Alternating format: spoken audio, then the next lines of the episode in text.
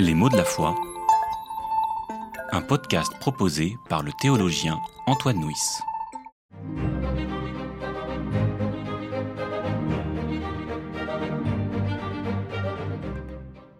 Dans le récit du jugement de Salomon, deux femmes se disputent le même enfant. Le roi propose de le couper en deux et de donner une moitié de l'enfant à chaque femme. L'une accepte et pas l'autre. Le roi de conclure, c'est la seconde qui dit la vérité, car c'est elle qui aime le plus. Cet apologue est une belle illustration du message biblique qui fait de l'amour le critère de la foi. Le commandement Tu aimeras ton prochain est devenu tellement connu que nous ne prêtons plus attention à la question qu'il pose. Ne sommes-nous pas en présence de ce qu'on a appelé une double contrainte? L'expression Je te demande d'aimer est contradictoire, car l'amour ne peut pas se commander. Et s'il se commande, ce n'est plus de l'amour.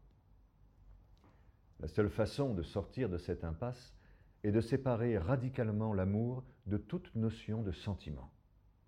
Dans la Bible, l'amour n'est pas une émotion, c'est une préoccupation, une démarche, un engagement. Il suffit pour s'en convaincre de relire les passages qui évoquent ce commandement. Le livre du Lévitique, dans lequel il apparaît pour la première fois, inscrit l'amour du prochain en conclusion d'une série de prescriptions très pratiques. Tu n'opprimeras pas ton prochain, tu ne retiendras pas chez toi la paye d'un salarié, tu ne maudiras pas un sourd, tu ne te vengeras pas, mais tu aimeras ton prochain comme toi-même. L'amour n'est pas de l'ordre de l'effusion sentimentale, mais du respect profond pour le prochain. Il en est de même dans l'hymne à l'amour de la première épître aux Corinthiens qui égrène une succession de quinze verbes sans un seul adjectif. L'amour biblique n'est pas une émotion, mais une action. Il est l'œuvre que j'entreprends pour permettre à mon prochain de grandir dans toutes les dimensions de sa personne. Jean Vanier, qui a fondé des communautés de vie avec des personnes handicapées, a écrit L'amour n'est ni sentimental, ni une émotion transitoire. C'est une attention à l'autre qui devient peu à peu engagement, reconnaissance d'une alliance, d'une appartenance mutuelle. C'est l'écouter, se mettre à sa place, le comprendre, être concerné par lui.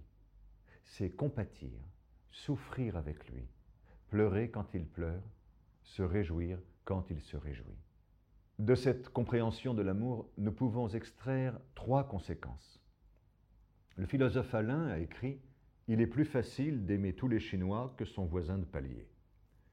La Bible ne nous demande pas d'aimer tous les hommes, mais notre prochain. Le prochain est celui qui est proche. C'est aussi le suivant, celui que je croiserai.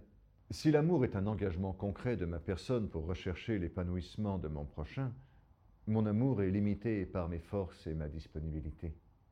Le vrai amour est un travail, et mes capacités de travail sont limitées. La vertu qui accompagne l'amour est le courage, et le contraire de l'amour est la paresse ou l'indifférence. La philosophe Simone Weil a écrit La plénitude de l'amour du prochain, c'est d'être capable de lui demander quel est ton tourment.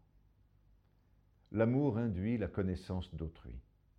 Plus on connaît son prochain, plus on sait ce qui peut le faire grandir et plus on est capable de l'aimer. Le philosophe Leibniz a écrit L'amour, c'est de faire du bonheur d'un autre le sien propre. Il est difficile de se réjouir des réussites du prochain alors que notre pente naturelle nous pousse à la comparaison. Dans l'évangile de Jean, après avoir donné le commandement d'amour, Jésus ajoute je vous ai dit ces choses afin que ma joie soit en vous et que votre joie soit parfaite. L'amour conduit à la joie, car en permettant l'épanouissement de mon prochain, je me régénère moi-même. En suscitant la vocation de mon prochain, j'accomplis la mienne. Pour terminer, un poème de Jacques Prévert.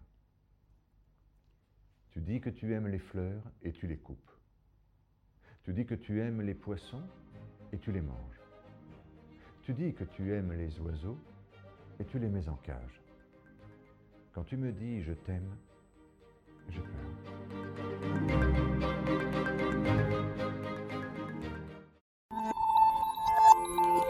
C'était les mots de la foi. Une série de regards protestants écrite par Antoine Nuis. Voix off, Dominique Fano-Renaudin.